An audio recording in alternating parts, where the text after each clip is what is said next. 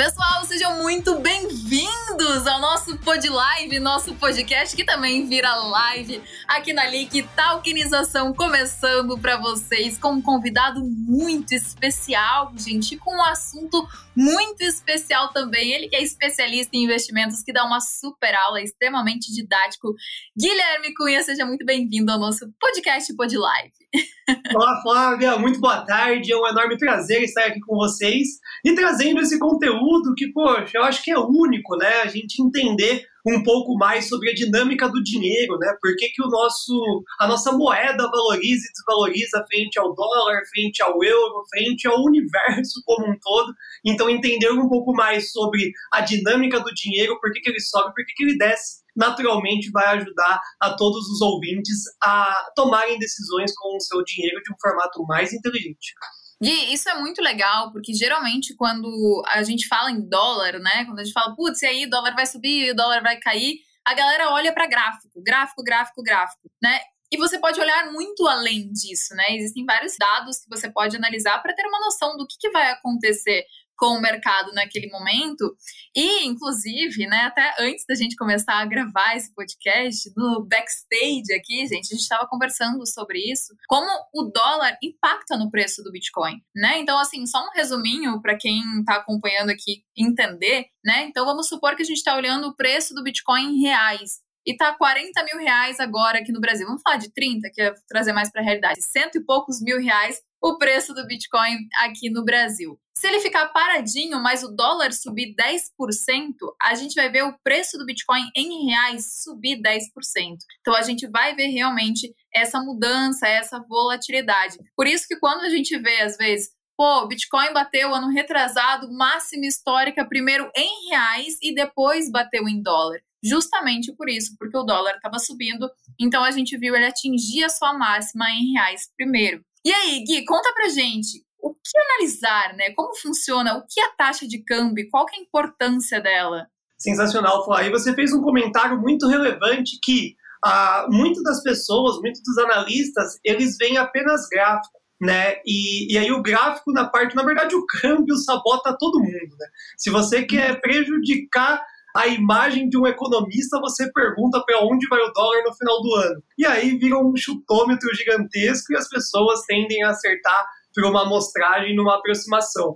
E aí, quando as pessoas visualizam apenas gráfico, a, a, a, sabotagem que o dólar pode fazer é muito mais alta, porque o dólar, muitas das vezes, sei lá, indica uma queda dentro do, do câmbio, né? Então o dólar tende a se valorizar frente ao real, mas acontece algo interno dentro do nosso país ou até mesmo num cenário macroeconômico global que faz com que o dólar caia desesperadamente do dia para a noite, né? É uma das situações que a gente inclusive está vendo nessa nessa edição aqui desse podcast, que é um dólar começando a arrefecer, um dólar começando a entregar e há três dias atrás era nítido um movimento de análise técnica indicando uma alta. Né? Então, acho que o grande bate-papo hoje, para o nosso ouvinte entender um pouco mais sobre o câmbio, né? como é que eu vou me programar para um dólar, seja para o mundo cripto ou para uma viagem, por exemplo. Né? Que muitas das pessoas me abordam, pô, vou viajar em agosto, o que, que eu faço? Compre o dólar agora ou não? Eu acho sensacional isso, porque a gente começa a analisar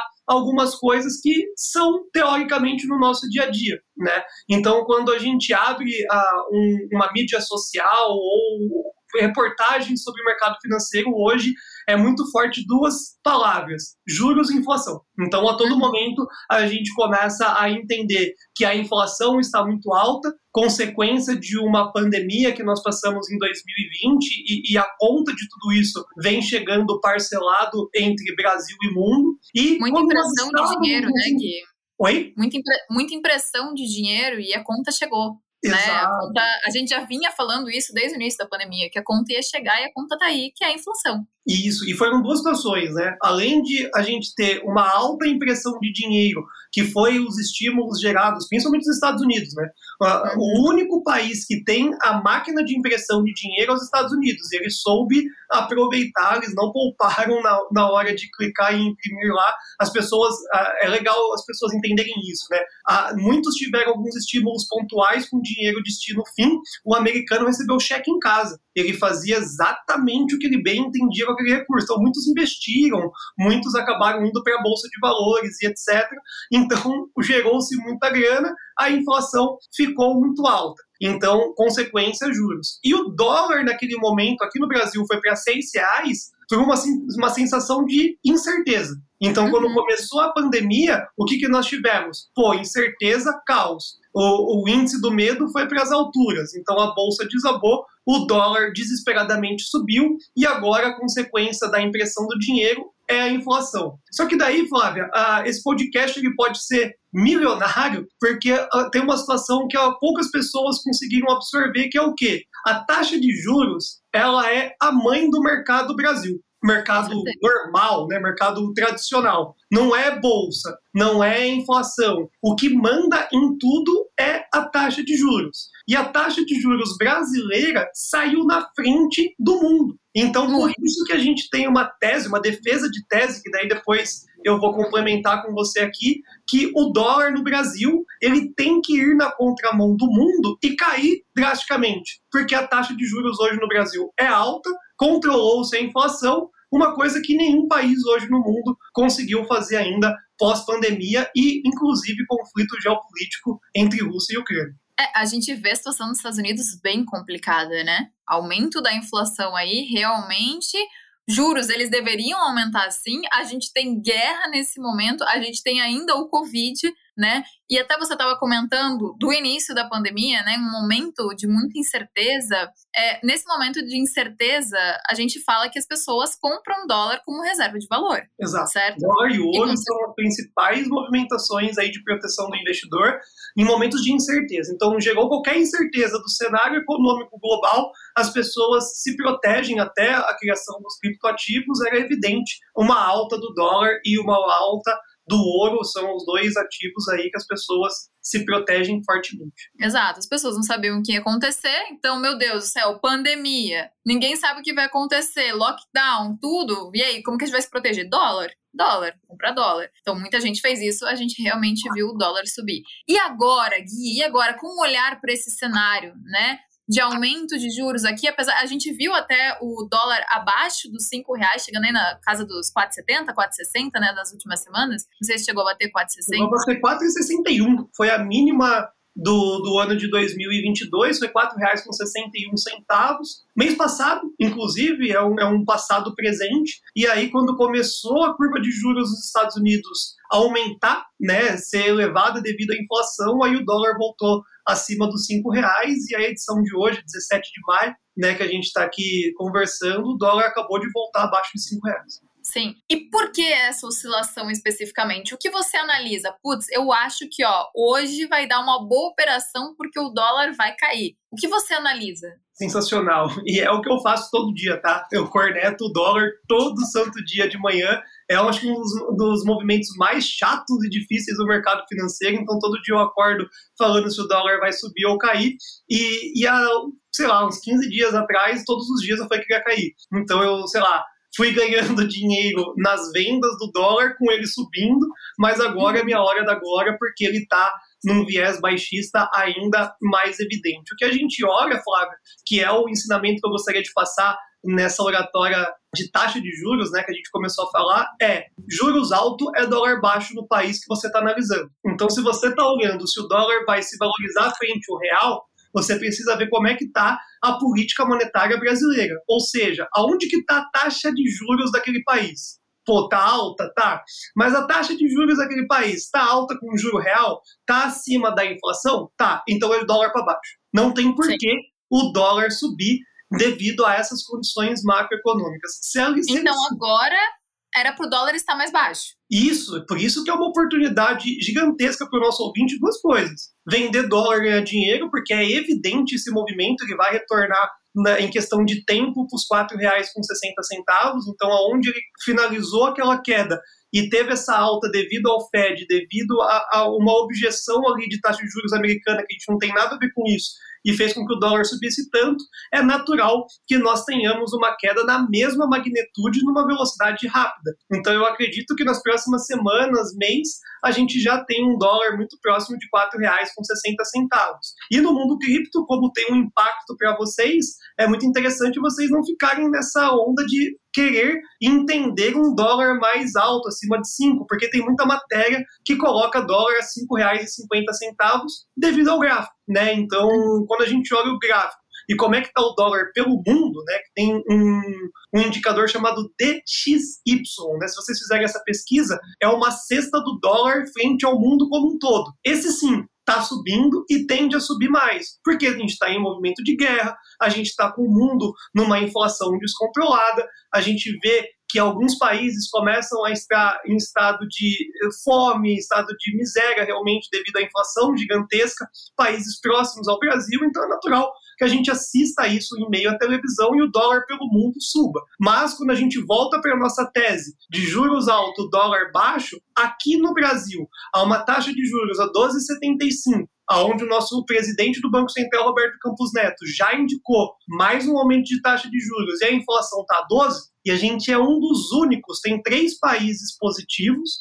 e o Brasil disparado em questão de distância de juros real. O dólar vai para baixo. Então só subiu aqui, Flávio, foi um momento de medo do investidor local que estava apanhando nas ações e comprou dólar para se proteger. Só que agora, quem comprou dólar para se proteger, o que, que faz? Contabiliza lucro vendendo. Então é venda de contabilidade de lucro, é venda porque está caro e o dólar começa a perder força. Então você vai ver que, apesar de algumas médias móveis ainda indicar alta para o câmbio, todo o cenário macro, toda a movimentação que a gente analisa, que repito para vocês, é juros, taxa de juros é um ótimo parâmetro para você identificar para onde vai a moeda americana. Está indicando baixa todos os dias. Então tá, então assim, olhando para o cenário local, né? Aumento dos juros, dólar cai, certo? Mas a gente tem todo esse cenário externo. Então, como identificar se realmente ele vai respeitar isso? Se a gente tem um cenário externo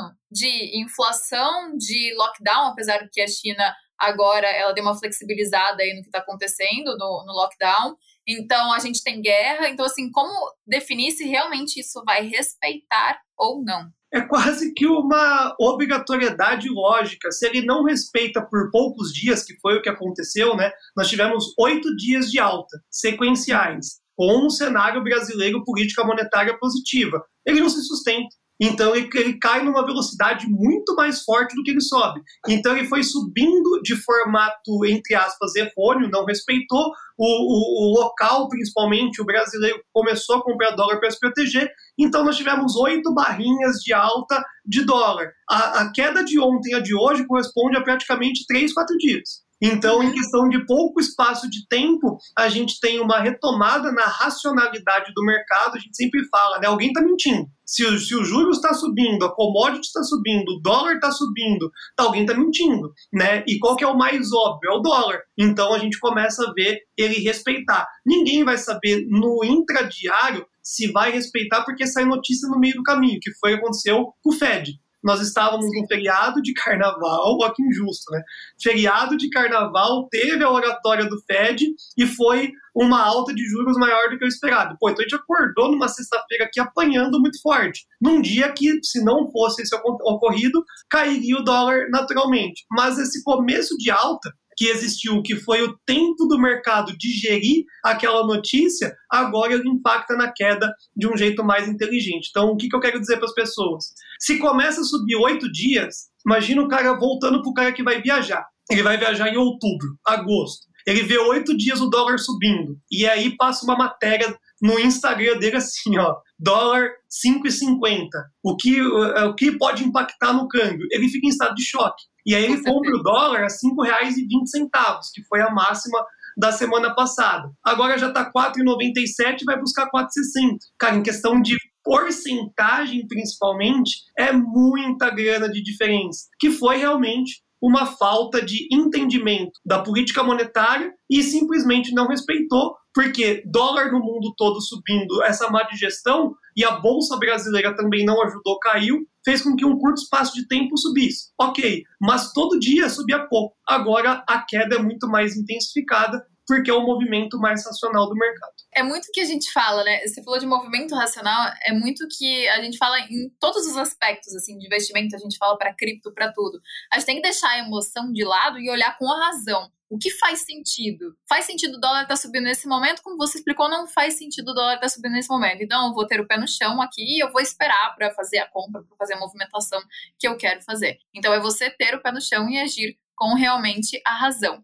E aí eu queria te perguntar uma coisa. Eleição, né? Eu já ouvi economistas falarem, ah, ano de eleição, o dólar geralmente sobe. Esse ano temos eleição, né? E uma eleição aí que promete ser uma eleição muito polêmica, muito causadora aí, né? Realmente no mercado. Qual que é a expectativa para o dólar, levando em consideração a isso? Mesmo com essa alta dos juros, a expectativa é que ele realmente se mantenha aí abaixo, ou por conta de ter a, a, eleição, a gente pode ver o dólar subir daqui a um tempo, quando realmente começar a movimentação em relação a isso. Boa, Flá. E aí, em eleições, uh, eu sou especialista. Acho que os, os, dois anos que eu mais ganhei dinheiro na bolsa foram em anos eleitorais.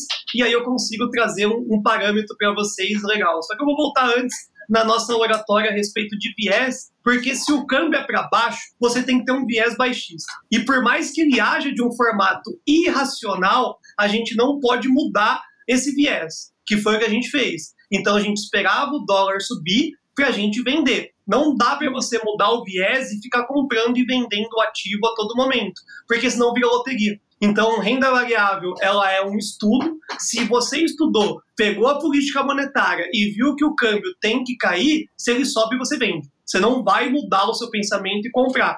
E é exatamente o que eu vou falar agora sobre ano eleitoral. Não, não necessariamente. O dólar não tem necessidade nenhuma de subir, a não ser que comece a gerar um risco fiscal. Então não são os candidatos que vão fazer o dólar subir. Não é indecisão se é entre os dois principais candidatos que estão aí nas pesquisas, que é o atual presidente Jair Bolsonaro e o ex-presidente Luiz Inácio Lula da Silva.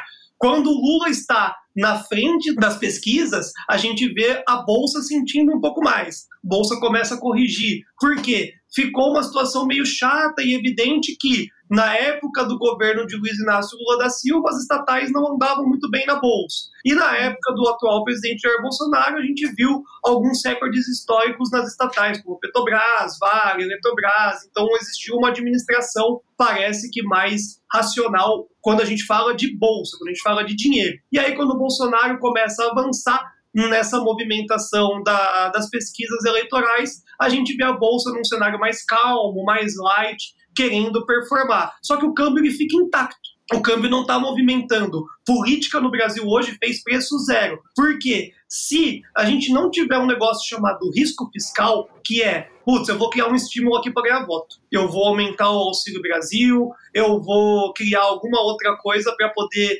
ganhar popularidade, o dólar vai ficar nesse patamar entre R$ 4,60 e R$ reais, que é a lógica do mercado frente, de novo, a política monetária e as eleições vai impactar nada no câmbio. E aí sim, quando sair a eleição, quem foi o candidato eleito? Aí a gente começa a ter, num curto espaço de tempo, igual nós tivemos esses oito dias do Fed, a gente vai ter mais uma semana, duas semanas de volatilidade no câmbio, mas depois ele continua a cair devido à política monetária, nada vai mudar.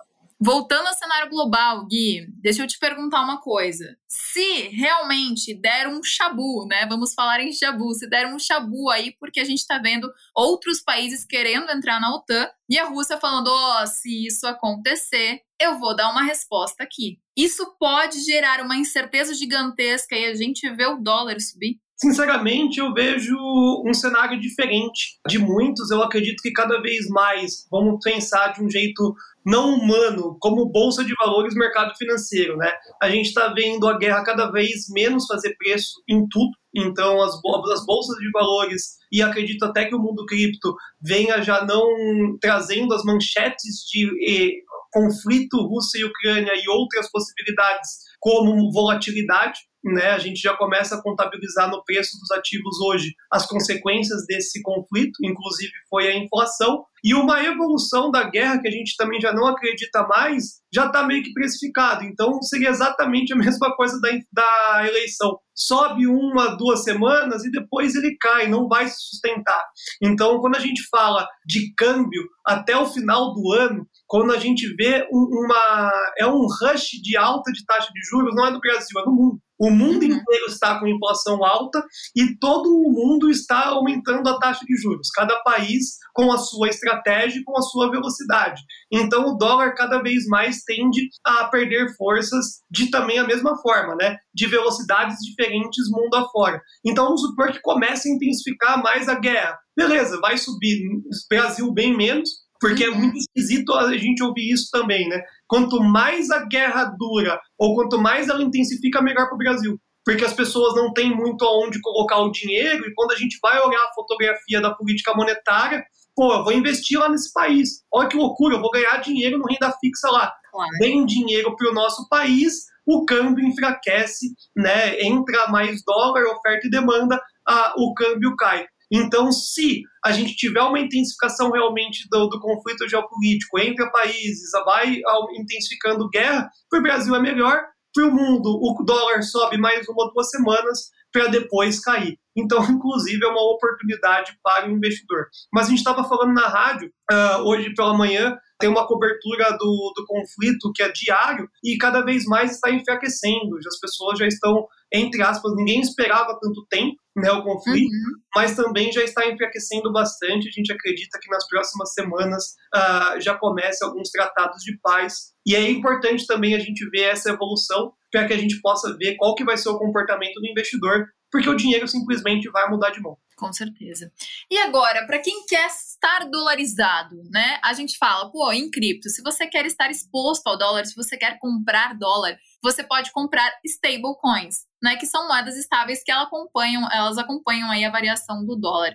E se ela quer estar exposta ao dólar de outra forma, como você comprar dólar? Como você faz isso? Isso é uma pergunta que eu recebi esses tempos no meu Instagram. A pessoa falou assim: tá, e como que eu faço para comprar? realmente? Como que eu faço para me expor ao dólar? Então, quais são as possibilidades? Tem duas formas. Uma que a minha mãe gosta. Ela vai na casa de câmbio e pega o papel moeda.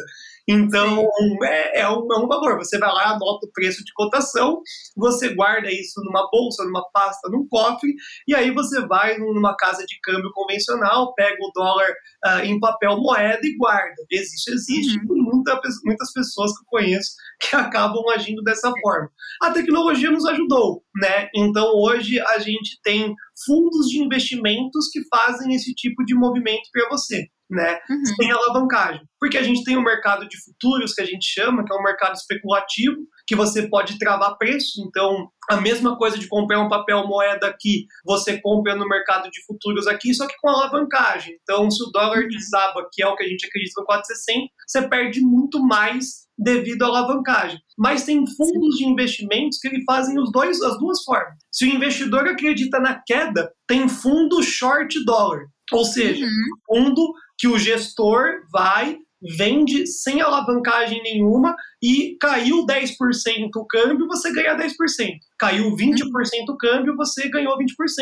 Ah, Gui, eu acho que você está falando é uma bobagem e o dólar sempre vai subir, o dólar vai buscar 6 reais nos próximos dois anos. Então, eu quero comprar dólar, que foi a sua pergunta original. Pois bem, eu acho que uma das formas mais inteligentes no mercado financeiro é você escolher um fundo de investimento que não tem alavancagem, classifica a porcentagem do seu patrimônio que faça sentido para essa movimentação e compre através de fundos, porque daí você não precisa se preocupar com nada. Tem um gestor para isso, que ele vai comprando vencimentos diferentes e vai acompanhando a cotação do dólar mês a mês. É o formato mais simples, inteligente e rápido de você se proteger do dólar. E Gui, me conta uma coisa, assim, só pra gente ir pra nossa parte final aí do nosso pod live. Diferença de dólar comercial, dólar futuro e dólar turismo. Como que é feita essa diferença? O que é cada um? E tem diferença, né? Nominal, diferença na cotação. O dólar comercial, como o próprio nome diz, ele é não é para pessoa física, ele é atribuído para empresas e instituições financeiras.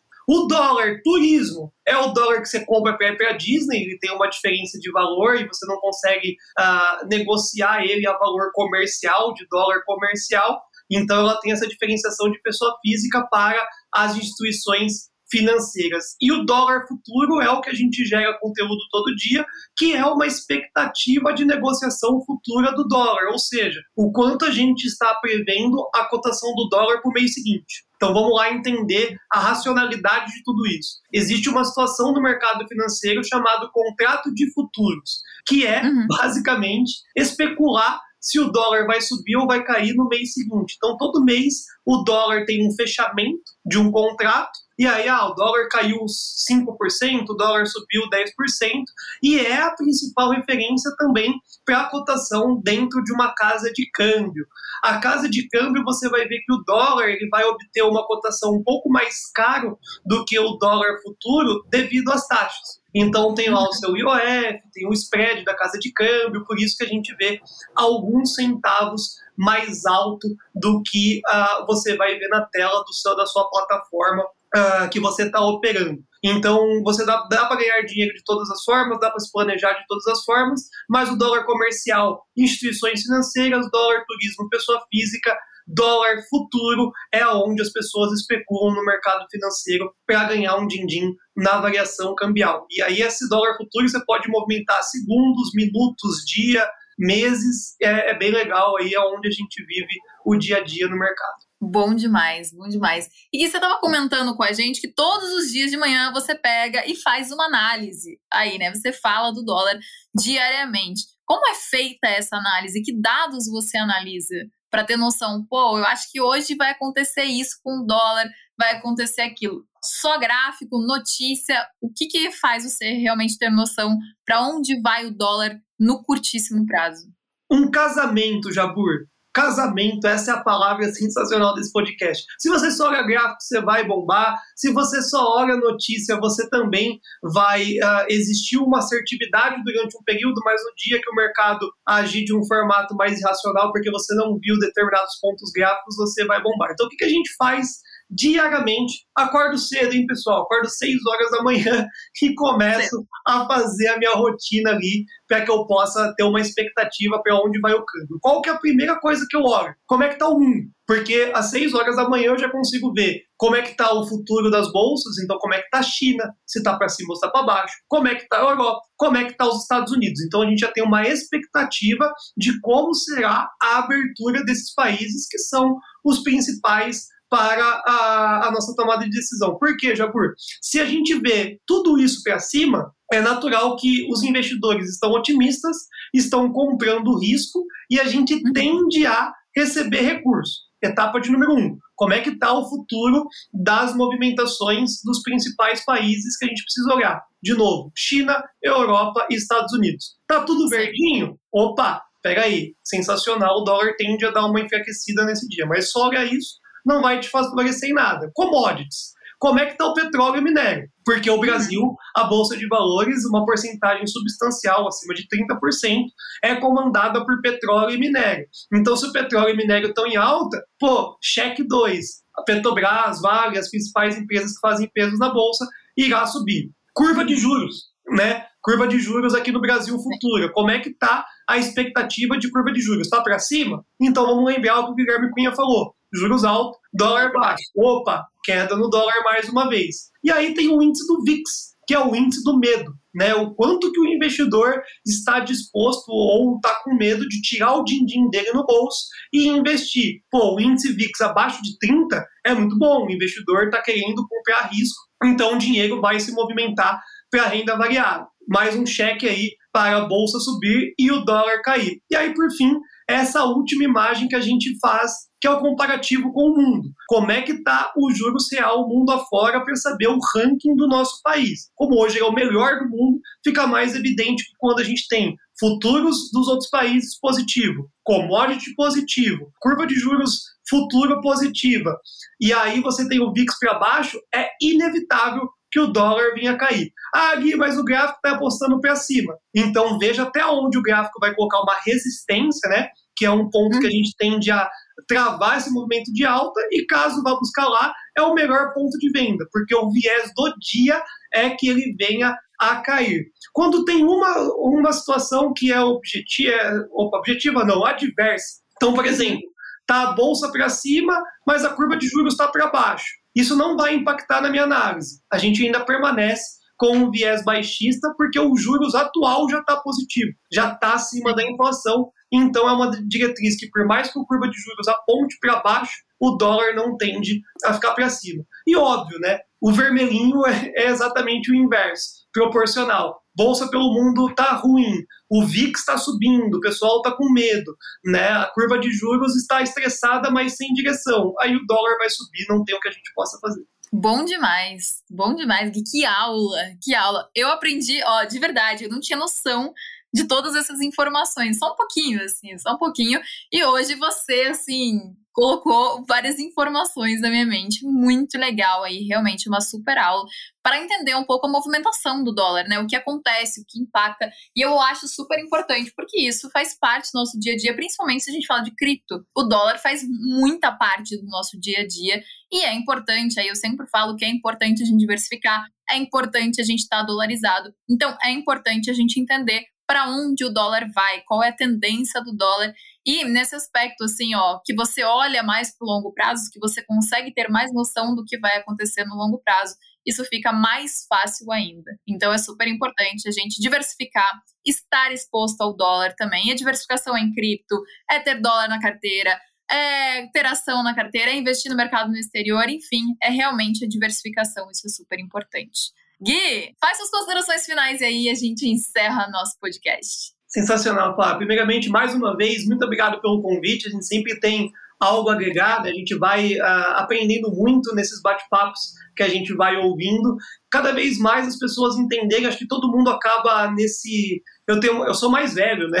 Eu não pareço muito, mas eu tenho aí uma década de mercado financeiro e eu comecei numa época que não tinha conteúdo na internet, né? Então era natural que a gente estudasse muito mais fundamento e menos gráfico. Então a facilidade hoje de você visualizar um gráfico na internet faz com que as pessoas acabem olhando muito mais só o gráfico. E óbvio, o gráfico obedece muitas das vezes ali a sua racionalidade, mas eu, eu sou adepto à defesa de estudem muito, pessoal, sobre a economia. Então a gente tem um déficit muito forte de educação financeira no nosso país.